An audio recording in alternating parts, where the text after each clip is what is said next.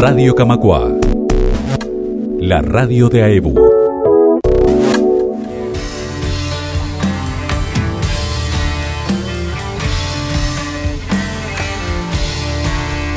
La música de Fede Hassenball Project haciendo Old Town es lo que estamos escuchando. La banda que se va a presentar este jueves 12 a las 21 horas en la sala Camacua. Fede Hassenball Project es un cuarteto acústico, instrumental, experimental y ambiental. Es el resultado de la exploración de afinaciones abiertas en guitarra combinadas con cello, batería, bajo y sonidos de la naturaleza. Y tenemos a Fede en línea para que nos cuente un poco sobre el toque de este jueves. Fede, ¿andás por ahí? Hola, buenas tardes, ¿cómo están? Muy bien, muy bien, gracias por, por atendernos, Fede. Me imagino que están con muchas ganas de este jueves. Contanos un poco cómo, de qué viene el show. Bueno, sí, muchísimas ganas, mucha expectativa, este, muy feliz también porque ya semana que, que las entradas están agotadas. Eh, hablábamos un poco del disco, nos comentaba Fede, entonces, de este año, Erupción, que es lo que van a estar tocando, pero no en el mismo orden que, que está el disco, que dicho sea de paso, lo pueden encontrar en, en Spotify. Sí, correcto. Bueno, alteramos un poco el orden de los temas este, por las dinámicas del show. Generalmente intentamos de que terminen este, terminen para arriba en el final, entonces un poco en el disco el momento más eh, rockero, si se quiere, está en la mitad. Este, intentamos darle un concepto un poco cinematográfico al álbum este, y bueno, quien se quien se anime a escucharlo de entero va, va, va a ver un poco de, de qué va esto y de qué trata. Pero bueno, los shows en vivo tienen otra dinámica y bueno, tratamos de adaptarnos un poquito a eso y agregar alguna cosita ahí que, que, están, que están quedando muy lindas. Claro, el disco eh, puede ser que es como, ahora que, que lo decías, me, me, me, viene esa imagen como que fuera una montaña, ¿no? Que arranca, este, tranqui, sube, sube, tiene, tiene canciones bastante movidas como, por ejemplo, Old Town, está bastante, está bastante potente, y termina con, con Irish Spring, que es también como tranquila.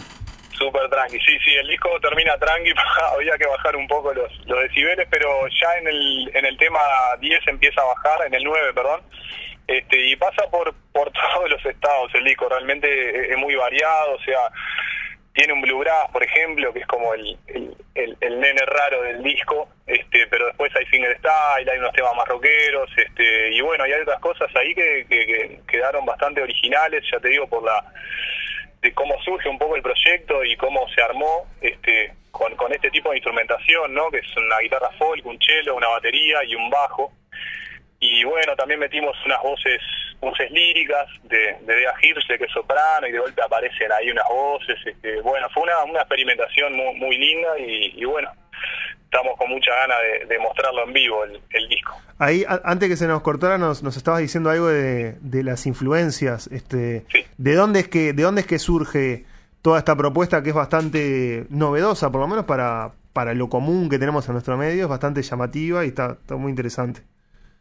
Sí, tal cual. Este, bueno, viene, mira, el, el padre del fingerstyle es Michael Hedges. Invito a, quien quiera escucharlo. Este, bueno, básicamente partiendo de la base de las afinaciones abiertas, ¿no? Si uno va y se compra una guitarra, eh, ya vienen seteadas en lo que se llama afinación estándar, es decir, de grave a agudo, mi, la, re, sol, si, mi, pero bueno, este, este sujeto empezó a, a cambiar eso Mm. y trabajar a la guitarra como un instrumento percutivo, en, también a trabajar con armónicos y con técnicas diferentes. Si, si tú miras los guitarristas fingerstyle, ves que las manos van para- por otros lados de lo que estamos un poco acostumbrados. Y bueno, es otro mundo, este, muy muy lindo, muy interesante. En, en lo personal fue un poco un viaje de ida en esta investigación que, que, bueno, va a llevar toda la vida, obviamente, porque es muchísimo lo que hay que aprender y, y el máximo desafío fue mezclarlo con esta instrumentación, ¿no? Este, que fue un proceso también, no fue un día para el otro, este, faltaba melodía, por ejemplo, y bueno, el chelo supo cumplir este, muchísimo eso, y, y bueno, los músicos de, de, de gran calidad que, que tiene este proyecto, ¿no? Ujú. Contanos un poco de eso, quiénes, quiénes son los, quiénes integran eh, la banda y, y cómo fue que, que se armó el, el grupo. Bien, eh, en violonchelo está Nacho Añón, en batería está Daniel Legascue, y en bajo Enzo Corte. El proyecto yo empecé armando los temas solo, con, con, bueno, este, este estilo en la guitarra y, con el primero que, empezamos a trabajar fue con Dani Legascue, que es, baterista y aparte Dani es compositor y, es productor, entonces tienen una amplitud musical muy grande y bueno, fuimos ahí armando un poquito este todo lo que lo que empezó a pasar y bueno faltaba un instrumento melódico y, bueno Nacho Nacho entró con todo acá y, supo cerrar ese, ese triángulo, el cual cuando llegamos a, grabar el disco con Nano Caetano en el estudio Guamirrus en Progreso, este, decidimos incorporar un bajo y bueno, felizmente Enzo va, a debutar en la banda ahora el, jueves, él se incorporó hace dos semanas. Este, y bueno, feliz de, tener este, este equipo de músicos de, mucha calidad y, y, grandes personas con las cuales tenemos una muy linda amistad. Claro, así que tenemos guitarra, batería, bajo y chelo. Exactamente.